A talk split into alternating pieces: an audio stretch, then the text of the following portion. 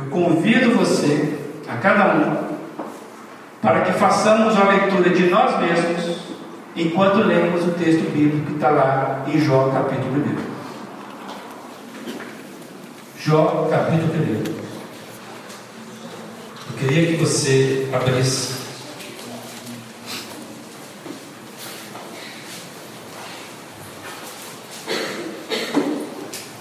Nós vamos ler a partir do versículo 1.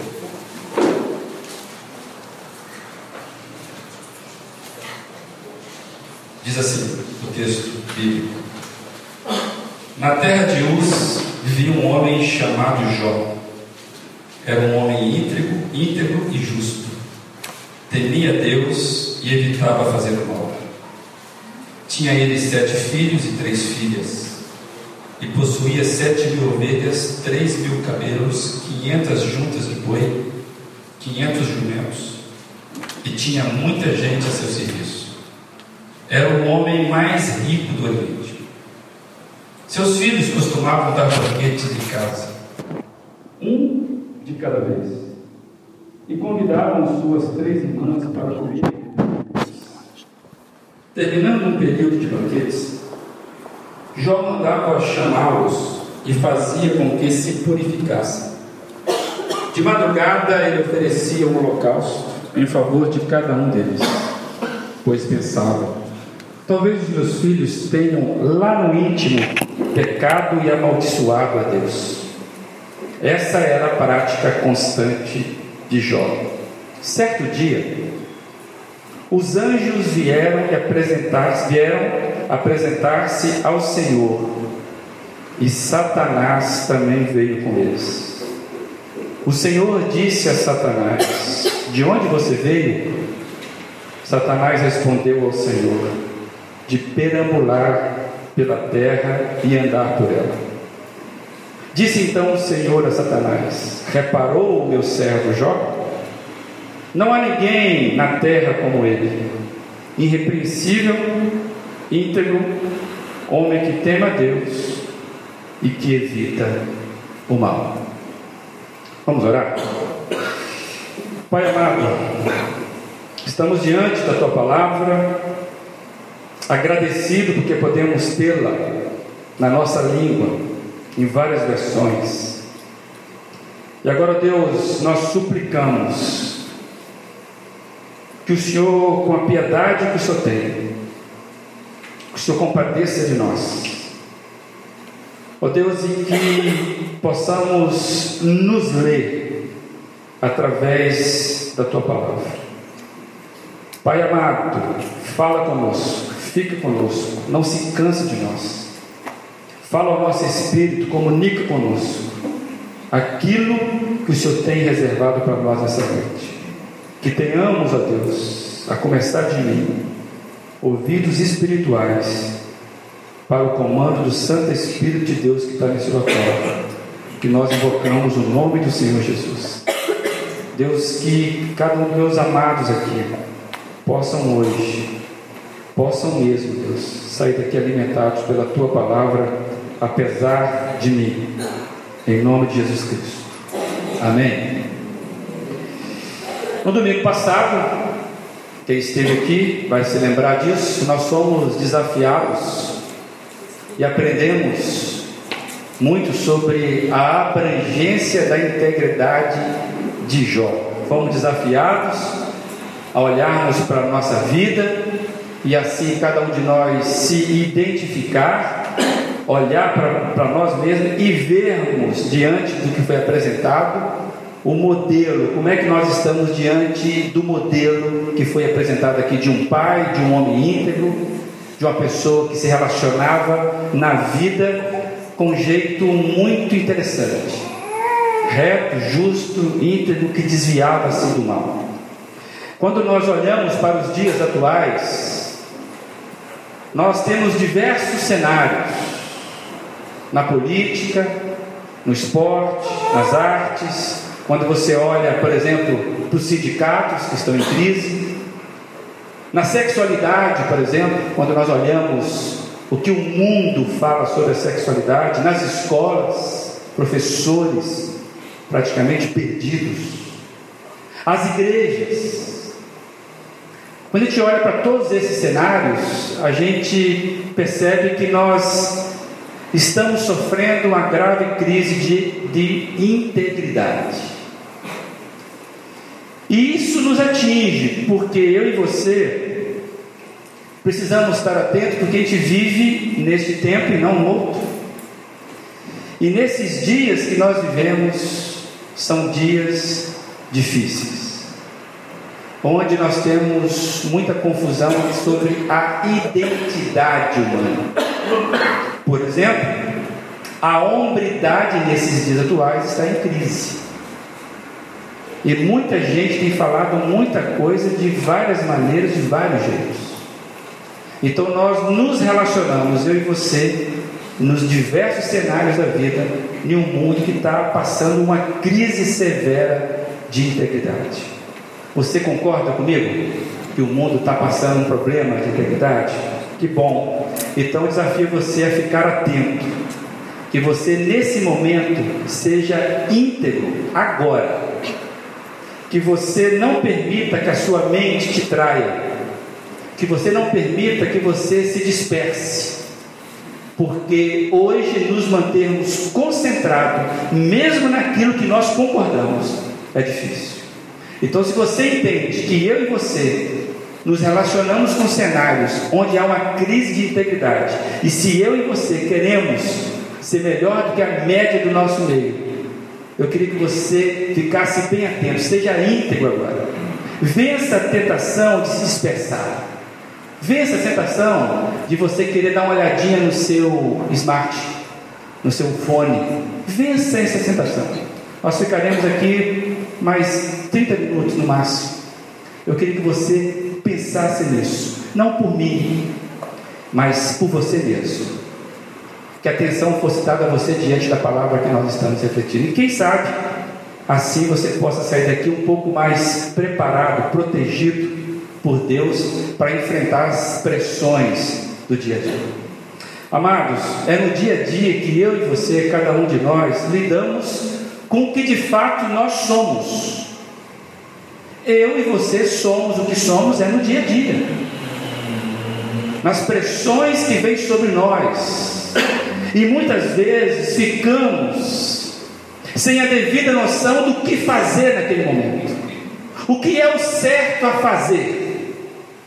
Qual é a opção que eu devo tomar nesse momento ou naquele momento que estamos diante da pressão? Qual é a coisa que precisa ser feita que eu preciso fazer? Lidamos nesses momentos com os nossos temores, lidamos com a nossa liberdade de escolha, e muitos de nós, diante da pressão, resolvemos escolher nos omitir e eu não sei se sempre vai ser a melhor escolha. Então nós lidamos com temores, com a liberdade de escolha. Os nossos sentimentos ficam em alta diante da crise. E nós precisamos lidar com os nossos sentimentos. Você conhece os seus sentimentos? Nós precisamos lidar com os nossos direitos, que nós começamos a reivindicar em determinados momentos. Como nós gostamos de reivindicar direitos, não é verdade?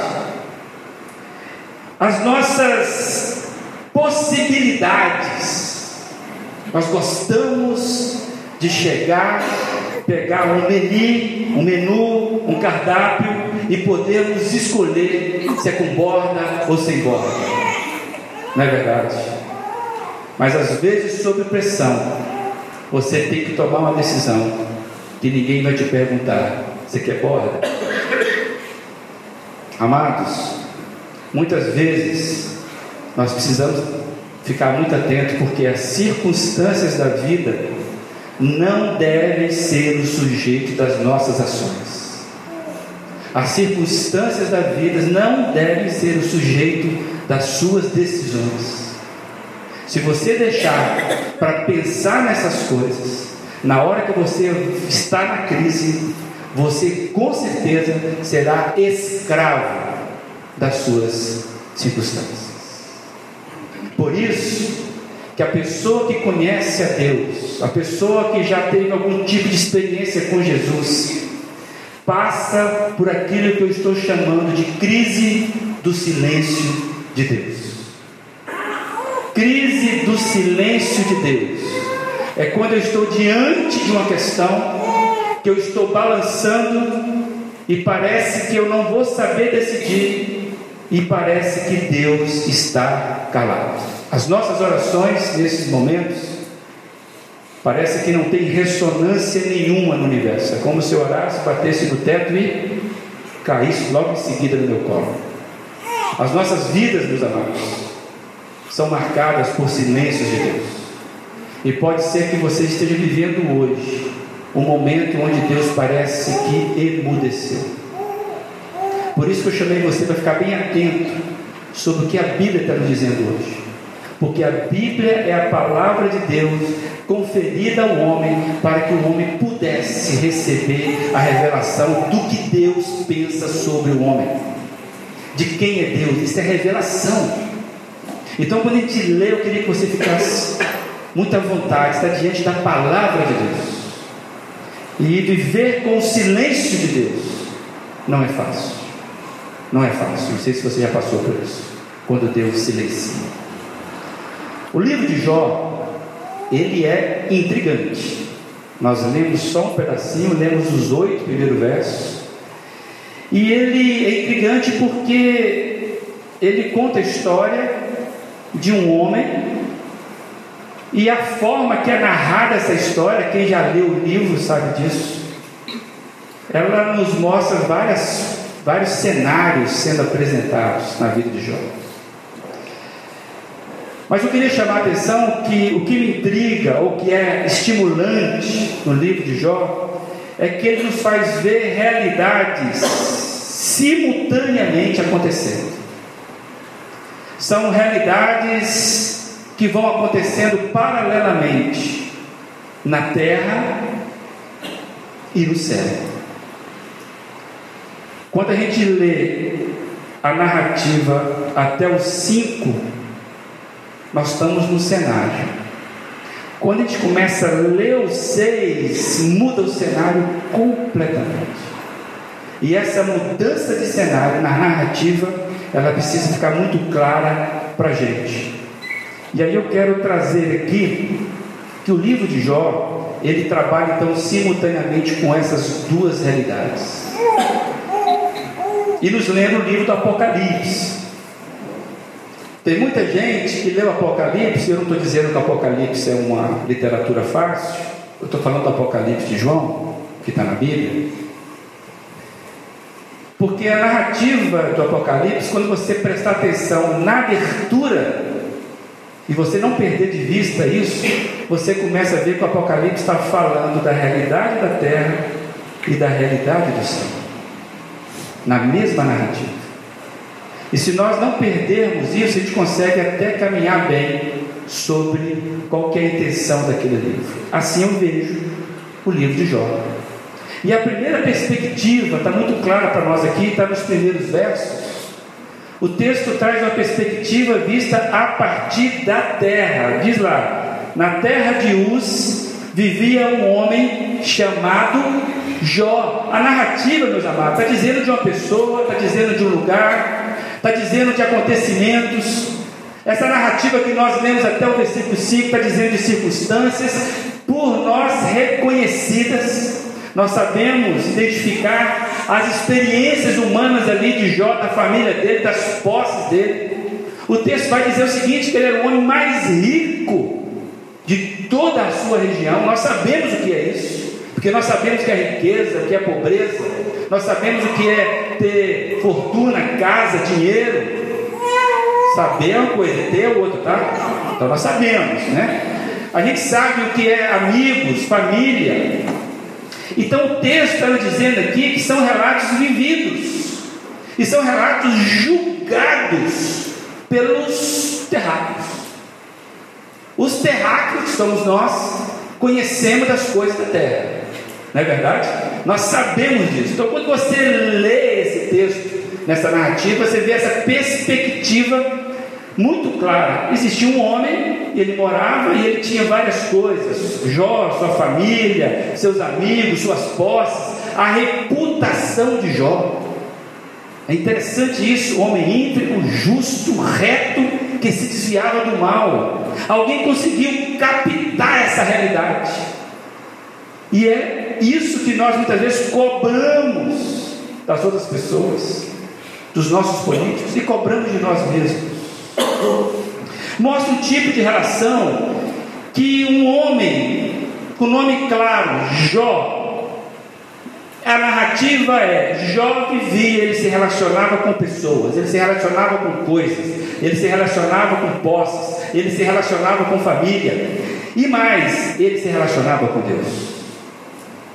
Aqui fala e mostra para gente um homem que tinha uma devoção espiritual, um cuidado, que a gente chega a ter noção dessa teologia que, que Jó era conduzido, ao ponto dele chamar todos os filhos todos os dias e ele sacrificar em favor dos filhos por um possível delito que os filhos pudessem ter cometido. Lembrando que esse livro fala de uma época em que o sacrifício precisava ser feito para purgar os pecados. Nós sabemos que tudo isso aponta para Cristo. Então são as nossas orações. Se nós fôssemos contextualizar hoje, para cada pai, para cada mãe, é você orar constantemente pelos seus filhos. Então esse homem aqui deixa claro para nós que ele tinha um tipo de teologia que colocava ele numa plena devoção diante de Deus. São realidades que nós conhecemos, sabemos o que é isso que está narrado aqui. Só que o texto bíblico, meus amados, ele vai transformando a informação. Parece que abre aí no versículo 6 uma, um portal dimensional nessa história. É como se nós estivéssemos olhando a narrativa do ponto de vista da terra e de repente vem uma informação existe um outro ponto de vista, uma outra perspectiva da vida sendo narrada aqui, o outro ponto de ver a realidade. É a mesma realidade. Mas agora abre-se um portal para você ver de um outro ponto. Que ponto é esse? Se o primeiro era a perspectiva a partir, vista a partir da terra, o segundo ponto é a perspectiva que é vista a partir do céu. O verso de 6 a 8 que nós lemos mostra que existe uma vista do céu paralelamente da vista da terra da história de Jó. E o texto começa assim, sem, sem, muita, sem muita introdução. Como começou na terra de Uz, tinha um homem, vivia um homem. No versículo 6 da nossa Bíblia diz: Certo dia os anjos vieram apresentar-se ao Senhor, ao Senhor. Amados, muda radicalmente da terra para o céu. A narrativa diz de uma realidade fora da terra. São seres, condições, aqui parece que são circunstâncias que nos apontam para um ambiente que eu e você não conhecemos. Só sabemos porque foi revelado. Nenhum de nós vive aqui, por exemplo, na dimensão angelical. Não é verdade? Não existem almas penadas que vivem entre os dois mundos. Os vampiros, por exemplo. Isso não existe no sentido pleno. Tem gente que é vampiresca, é outro caso. Mas nós estamos falando aqui que esse cenário ele sai da terra e vai para o céu, na mesma narrativa. E essa segunda perspectiva, ou seja, aquilo que é visto a partir do céu, é muito interessante para a narrativa de Jó. E eu queria que você não perdesse isso, porque toda a trama que nós vamos ler no livro de Jó é explicada por causa desse portal dimensional que foi aberto. Alguém entrou no guarda-roupa de Nárnia, abriu e nós olhamos e vimos. É mais ou menos assim algo paralelo acontecendo do ponto de vista espiritual. Amados, e que o texto vai nos dizendo que Deus está no céu, ciente de tudo que acontece com Jó. Não é isso que diz o texto? Deus está lá no céu E ele está ciente de tudo que acontece com Jó. Deus é extremamente bem informado, meus amados. Deus é extremamente conhecedor de tudo. Amados, certa vez, o Salmo 139 veio falando comigo: Para onde fugirei da tua presença, Senhor? Se eu subir ao céu, o Senhor é a mesma coisa. Se eu for no mais profundo abismo, o Senhor é, é para o Senhor a mesma coisa. Luz e trevas, para o Senhor não há diferença. O Senhor habita tudo. Então Deus, olha para dentro de mim e me ensine a olhar com os teus olhos. Se eu encontrar caminho de morte, me mostra para que eu possa cair de joelhos. O Salmo 139 é um reconhecimento de quem conheceu a vida a partir do portal, do ponto de vista do céu. Deus sabe tudo. E Jó era um homem temente e justo, diz o texto, a partir da terra. O texto a partir da terra diz que Jó é um homem temente, justo, reto, que desviava do mal. Amados, se você ler o texto, você vai ver que são exatamente essas características que estão destacadas nas perspectivas do céu. Sabe por quê? Porque este é o padrão que o céu reconhece. O céu não fica reconhecendo se o cara é importante. Valores como posses, títulos, nenhum tipo de prepotência, arrogância, tem carimbo lá no céu, vai ficar tudo. E é interessante que, do ponto de vista de Deus, são essas características que Deus reconhece na vida de Jó. Maravilha. Deus sabia tudo. E estes oito primeiros versículos introdutórios do livro Precisa ficar bem claro para mim e para você, pois o livro de Jó é uma narrativa com 42 capítulos, como está identificado na nossa Bíblia. E se nós perdermos essa informação, quando você vai ler a narrativa, você pode ficar confuso. Tem muita coisa assim na nossa vida. Se você perde a dimensão do que Deus está fazendo, do que Deus conhece, de quem é Deus, você se perde. Para mim fica claro isso. A forte lição desse livro é de nos ensinar de que, se perdermos a perspectiva do céu, ficaremos lutando aprisionados apenas às nossas percepções terrenas. Somente aquilo que a nossa vista está vendo tudo aquilo que a, a circunstância nos indica. E aí nós vamos perder o sentido da vida. A própria Bíblia fala que às vezes nós corremos atrás do vento. Você já viu alguém correndo atrás do vento? Pode internar, está doido. Não é verdade? Mas quando você olha a vida humana, se você conseguir perceber, eu e você muitas vezes estamos correndo atrás do vento. Por que, amados? Vamos lembrar? O que Deus enxerga na, na perspectiva do céu, na vida de Jó, não é o que ele correu, o que ele plantou, mas quem ele era. Homem íntegro, desviava do mal, justo e reto. O resto quando você lê o livro de Jó, o resto é instrumento de Satanás para tentar tirar todos esses valores reconhecidamente no céu. Pronto. Não é à toa que Jesus vai identificar que o amor ao dinheiro tem o nome de uma divindade ou de, uma, de um Deus. Mamon. O perigo que é eu e você acharmos que a vida é correr atrás dessas coisas.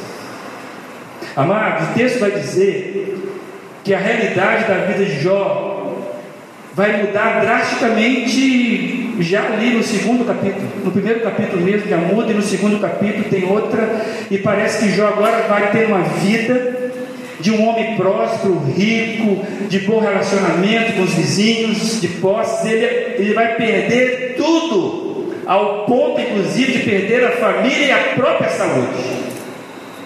Isso que nós lemos aqui nos cinco primeiros versos, acabou, vai acabar rapidamente.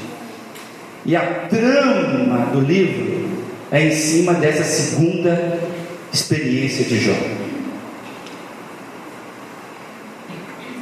Jó vai conviver com a maior parte da vida dele na tensão do silêncio de Deus. Porque, diante das circunstâncias da vida, ele queria encontrar sentido porque o que estava acontecendo com ele.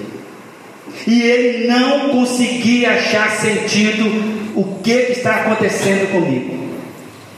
E ele percebeu, sofreu, sentiu na pele um Deus na cabeça dele silencioso. Viveu a tensão do silêncio de Deus. Você já passou por isso? Onde Deus está calado, parece que Deus está inerte. O livro traz muitas falas desencontradas quando você vai lendo o livro. São os amigos de Jó buscando explicações teológicas para as desgraças que estavam sobre a vida de Jó. É a própria família, o próprio Jó. É que eles não estavam atentos para aquilo que eu e você sabemos no versículo 6. Eles perderam a perspectiva de, de Deus, de cima, do céu. E eles ficaram então nas perspectivas da realidade da vida, discutindo teologia a partir da visão terrena. E o livro todo vai trazendo isso, os caras debatendo teologia, discutindo o que é Deus a partir da ótica de cada um. É engraçado que o Robson Cavalcante ele escreveu que toda teologia é condicionada ao tempo e às circunstâncias. Toda teologia é condicionada ao tempo e às circunstâncias. E cada um de nós tem uma teologia particular de Deus. Cada um de nós aqui. É como você acredita em Deus. É como você se relaciona. É como você acha que Deus é. Cada um de nós tem isso. Isso é teologia. E o que estava acontecendo aqui então, meus amados, que o debate nos faz pensar que a construção teológica, aqui você tem, aqui eu tenho, às vezes é para tentar resolver, trazer para nós a ótica do céu. E a gente quer pegar os acontecimentos da terra e refletir a partir deles. No caso específico de Jó, o silêncio de Deus vai ser julgado como uma maldição sobre algum pecado. Fica muito claro isso os amigos de Jó, os teólogos, os parentes. Eles achavam que Jó, você está assim, com certeza é algum pecado. Já ouviram isso? Não, se não está prosperando, tem pecado não confessado. Até hoje nós temos os, os, os, os alunos da teologia dos, dos, amigos de Jó. Até hoje aí, abrindo seminários, e muita gente se inscrevendo, ouvindo música sobre isso, lendo livro dos teólogos da escola dos amigos de Jó. Não, deve ter pecado, não é possível. Por quê? Porque Deus que eu conheço não faria isso. Já ouvi muita coisa assim. E o silêncio é julgado como uma maldição. E o livro vai transcorrer basicamente em cima de um debate teológico entre Jó e os seus amigos religiosos. Amigos. E eram amigos mesmo. Esses caras eram amigos. Eles falaram tete a tete com, com Jó, mas eles eram amigos. Se você ler, você ver que esses caras eram amigos. E eles vão discutir. E o livro então vai trazer uma série de discursos como se fosse uma peça teatral. Cada um vem, faz o seu discurso e sai. O outro entra em cena, faz o seu discurso e sai. O outro entra, ah, mas eu estou entendendo assim. E começam a falar para explicar o que está acontecendo. Até Jó entra em cena, também fala um pouquinho. E eu fiquei, como nós temos tendência de falar? falar. De falar. Alguém posta alguma coisa no WhatsApp que você quer comentar rapidamente. Você comenta. A gente gosta de falar. A gente gosta de opinião. E tem muita gente falando em nome de Deus, sem ter nenhum, nenhuma condição para afirmar o que está afirmando. Mas nós gostamos de falar, falar, falar. Quem sabe? Porque nós falamos tanto, é que nós temos a sensação que Deus está tá calado. Que Deus é educado, né, gente? Deus fica na porta. Deus é quase mineiro, fica na porta, esperando ser convidado, né? Ele bate na porta, ele dá uma ronda, ele não chuta a porta. Nós fazemos assim.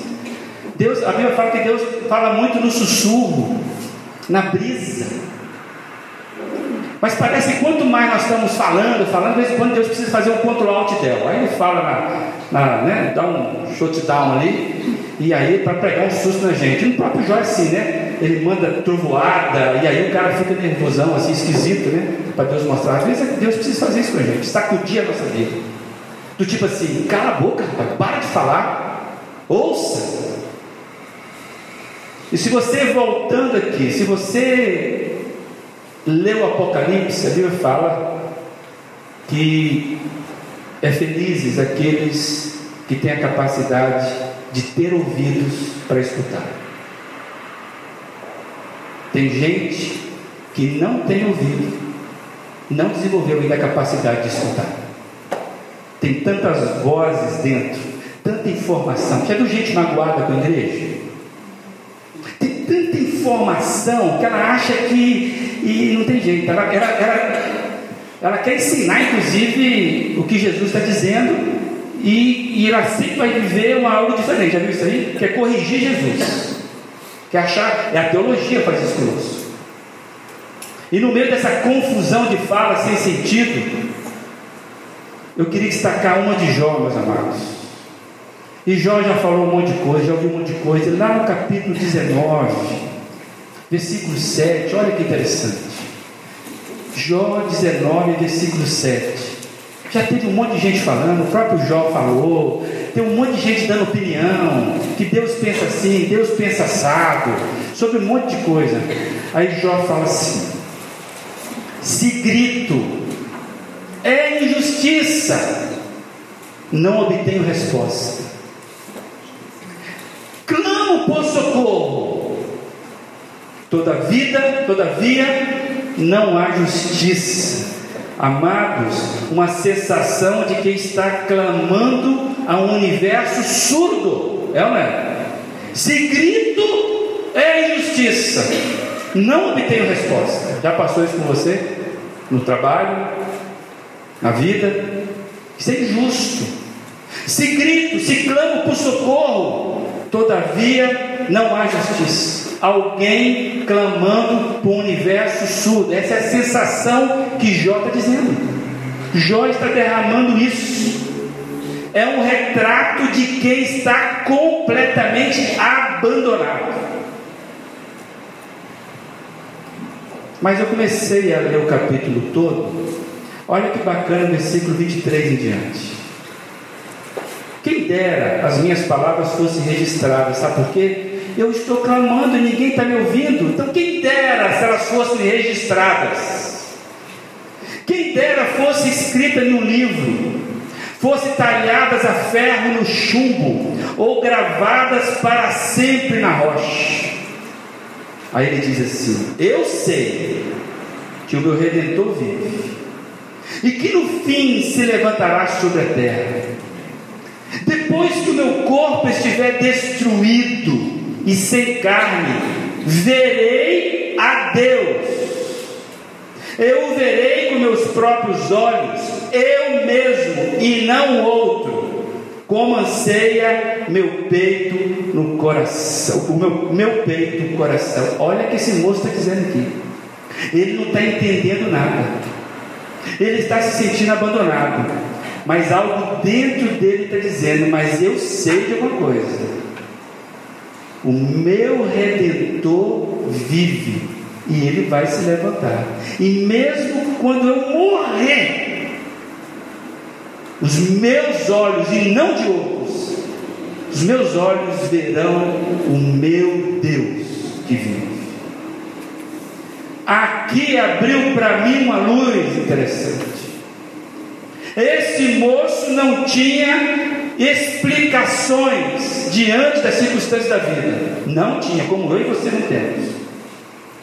Esse moço estava cansado de ouvir os outros falarem para ele sobre aquelas coisas que você deve fazer isso, faça isso, vai na novena, vai nas quartas-feiras, vem na sexta-feira na corrente, vai não sei para onde, procura tal irmã que ora, tal irmão que não sei mais o que, que liberta. Você precisa arrancar isso da sua cabeça, precisa confessar coisa não sei de onde. Um monte de gente falando para você a, a, a ferramenta que vai liberar você, que vai explicar você. E tem gente que fala claramente: não, isso aí é o seguinte, isso aí é uma maldição que lançaram sobre a sua vida, e o cara vai falando assim com a certeza que eu não sei. Agora, aqui tem informação importante. Esse moço que se sentia abandonado no universo, ele tem dentro dele uma certeza, uma esperança em Deus, que somente uma esperança em Deus pode produzir no coração humano. É isso que ele está dizendo. Meus amados, Jó já cria na ressurreição. E a base do cristianismo é a ressurreição. E aqui, para quem quer debater com o espírita, aqui está claramente uma questão contra a reencarnação. Eu sei que o meu corpo vai morrer, mas que os meus próprios olhos verá, verão a Deus. Eu não vou reencarnar quantas vezes for necessário para eu ser purgado. Não. Mesmo que eu morra, eu sei que o meu Redentor vive. E por fim ele vai se levantar sobre a terra. E eu vou ver com os próprios olhos. Isso que estava no coração desse homem, de uma forma fantástica. Amados, nós nem sempre sabemos conviver com o silêncio de Deus, não é verdade? Jó não estava sabendo viver com o silêncio de Deus, mas Jó, ele começou a entender a vida na perspectiva de Deus. Esquecemos que o tempo é apenas um problema para nós o tempo é apenas um problema para nós. Tempo não é problema para Deus. Deus não vive sob pressão do tempo. Deus vive numa dimensão fora do tempo. As nossas orações, as minhas, suas, nascem no tempo, mas elas são respondidas por um Deus fora do tempo. Já parou para pensar nisso?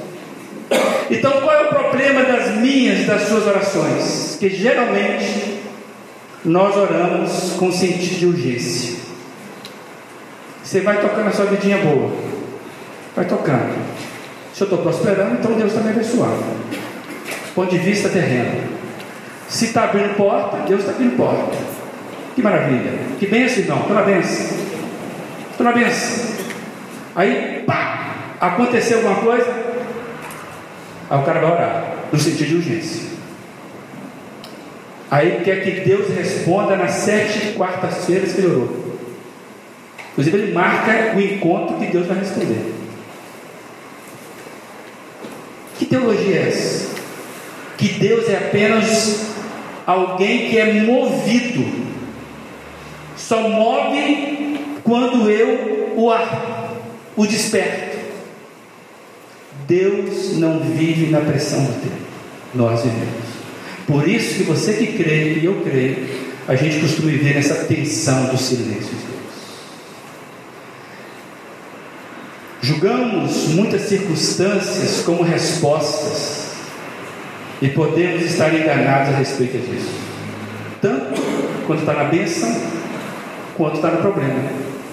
Muitas vezes nós julgamos muitas circunstâncias como resposta de Deus ou que Deus não respondeu ainda.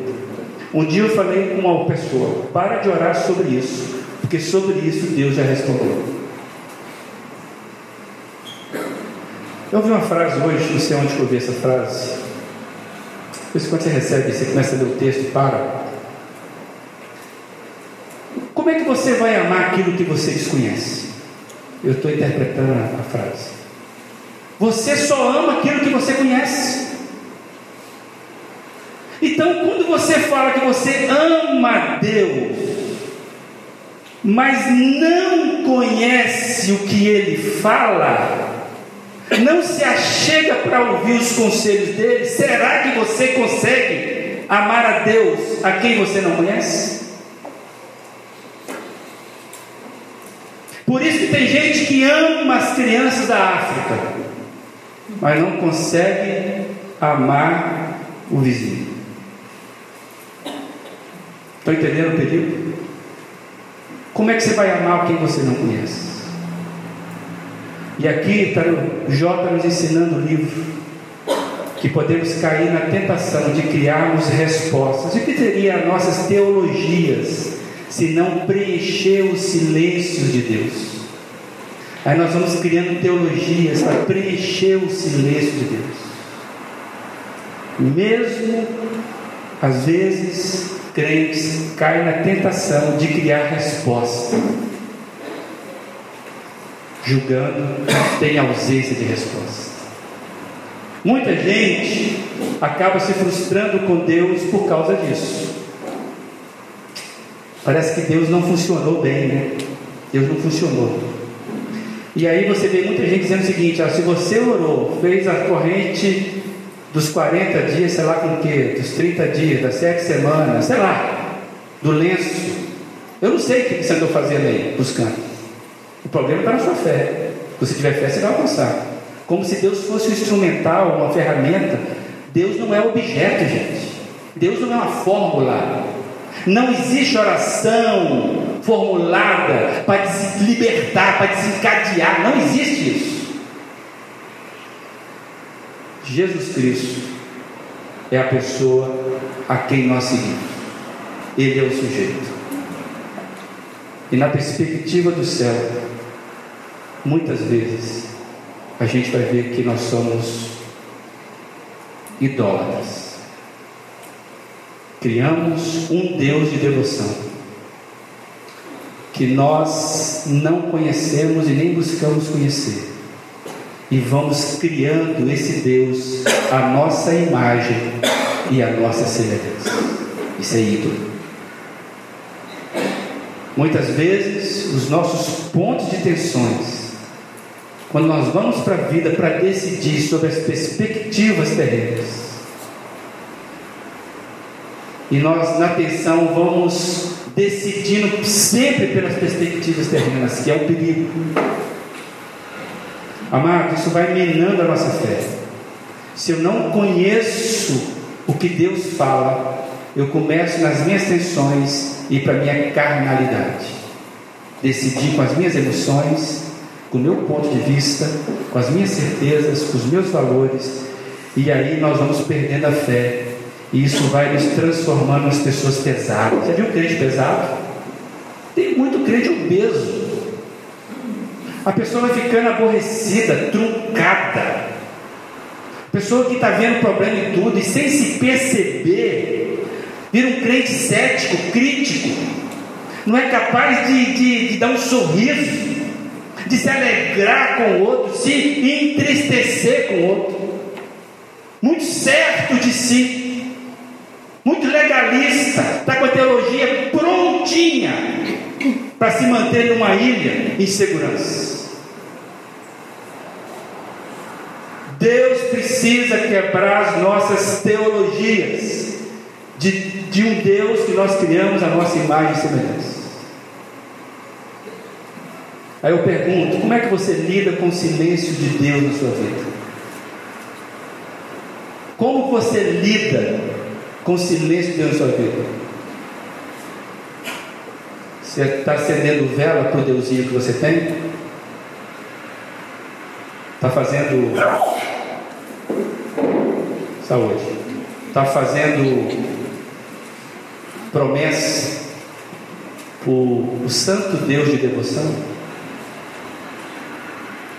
Está entrando numa neura de fazer um monte de coisa para que Deus me abençoe. Como é que você reage diante do silêncio de Deus? Eu olhando que Jó nos convida a crescermos na nossa fé, crescermos no nosso relacionamento com Deus. Só assim poderemos ver a vida dentro da perspectiva do céu. Podemos não entender e não vamos entender, muitas vezes, mas vamos crescer na esperança e vamos descansar, porque nós saberemos que Deus está no céu, sabendo tudo o que acontece conosco aqui na terra. E a Bíblia fala que Ele faz tudo perfeito conforme lhe agrada. Agrada quem? A Ele. Não é lhe agrada. Você não é Deus. Deus está onde? Deus está no céu e ele age conforme lhe agrada, com sabedoria, com poder, tudo certo. Por isso que nós cantamos: Deus não pensa como pensa o homem, Deus não chega atrasado, Deus não se engana, Deus não tem plano B para a sua vida. O que nós aprendemos com Jó é que eu e você precisamos crescer, e a cada silêncio de Deus, eu olhar para o coração e tirar a esperança que somente Deus pode dar. Se o seu Deus cabe nas suas certezas, todas elas, se você não, desculpa falar aqui agora, se você não mudou o seu conceito de Deus, pode ser que você não está crescendo. Imagina se o Leonardo, meu filho de 23 anos, achasse que eu era o super-homem até hoje. Quem estava errado? Eu ou ele? Porque eu continuo super-homem. Amados, e o Jó 42, quando vai finalizar o livro, Jó fala assim: Os meus ouvidos já tinham ouvido a teu respeito, Deus, mas agora os meus olhos te viram, e por isso menosprezo a mim mesmo e me arrependo no pó e na cinza. Eu quero destacar a parte B desse versículo, que nós gostamos muito da parte A. Antes eu conhecia só de ouvir falar, mas agora eu consigo de caminhar contigo. Mas o que Jó fala aqui? Hã? Por isso, menosprezo a mim mesmo e me arrependo no pó, na cinza. Quem precisa mudar é você. Deus não muda. Quem precisa mudar é você, não é o outro. Quem precisa mudar é você, não é a igreja. Estão entendendo isso? Os amigos de Jó, a família de Jó foram ricamente abençoadas, porque Jó entendeu esse negócio aqui. Enquanto eu e você ficarmos pensando até a nossa vida espiritual, nas perspectivas da terra, nós iremos padecer do mesmo mal do primeiro Jó e dos amigos dele. A perspectiva do céu, meus amados, nos põe de joelhos, arrependidos no pó da terra. Como é que você está diante do silêncio de Deus? Quem é Deus para você? Você quer encantar Deus? Você quer surpreender Deus? Você quer ter créditos com Deus? Se eu quisesse amarrar essa igreja, eu falava: vem na, sexta-feira que eu vou fazer uma oração forte para você e vai quebrar todas as correntes que você tem. Um monte de gente ali aqui. Confiados no que eu estou falando a partir de mim mesmo. Você quer mudar a sua vida? Para de acreditar nessas crendices que tem por aí. Volte seus olhos para o livro. Caia de joelho e fala, Senhor, fala comigo. Porque se o Senhor não falar comigo, eu vou continuar sendo nécio. Cheio de Deus. Cheio de certezas. Mas distante do que Deus está fazendo na sua vida. Não tem nada errado na sua vida. Não tem nada errado se você colocar sua vida diante de Deus. Você está no caminho. Tem pecado? Vai para o pó, confessa logo. Deus continua Deus, querendo homens que se arrependam perante. Deus continua Deus, chamando pessoas para caminhar e crescer com Ele. Deus não busca religiosos. Deus não quer religiosos. Deus tem alguém da coragem do padrão de Jó. Tudo que eu sabia do Senhor é nada, porque eu agora sei o que é, e isso me põe de joelho. Já viu a pessoa quando é muito certa das coisas dela, como é que ela fica orgulhosa, prepotente, não é capaz de dizer que erra? Já viu isso? Cuidado. Porque eu e você temos esse mesmo vírus. Esse mesmo vírus. Que Deus acha que pessoas como Jó, que mesmo não entendendo as circunstâncias, conseguem olhar para o céu e falar: Deus continua soberano. E Ele está vendo muito mais do que eu. E eu sei que acima dessas nuvens negras é só questão de tempo. O sol continua brilhando Acima das nuvens o sol continua brilhando. É só uma questão de tempo. E mesmo que eu morra, eu vou ver o sol brilhando. Essa é a nossa certeza. Então, igreja, que sejamos assim. Uma igreja que caminha na perspectiva do céu. E isso vai me colocar de joelhos na terra. Curva a sua cabeça. E eu te pergunto: você tem, tem vácuos aí da presença de Deus? Ou você está tão cheio de você mesmo que você não sabe nem interpretar isso. O que é que é vazio de Deus? Que Deus enche seu coração daquilo que só Ele pode fazer. Eu sugiro que você revise a sua teologia, por mais ortodoxa que ela seja. Em Deus. Em Deus.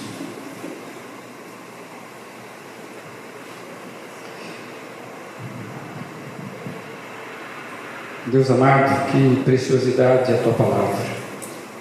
Saber que o Senhor está lá no céu, mas ao mesmo tempo está, ao mesmo tempo está conosco, porque em Jesus Cristo se tornou um Deus que habita conosco. O Espírito Santo é nos concedido para estar conosco no levantar, no deitar, no caminhar. E nós confessamos a nossa pequenez, que nós não sabemos lidar com a nossa vida sem o Senhor. Nos perdoe porque nós insistimos em fazer isso.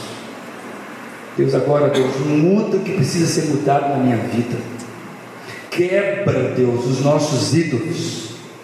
Que nós vamos criando, Deus, colocando etiqueta de Deus e não é. Porque nós sabemos que isso tudo passa.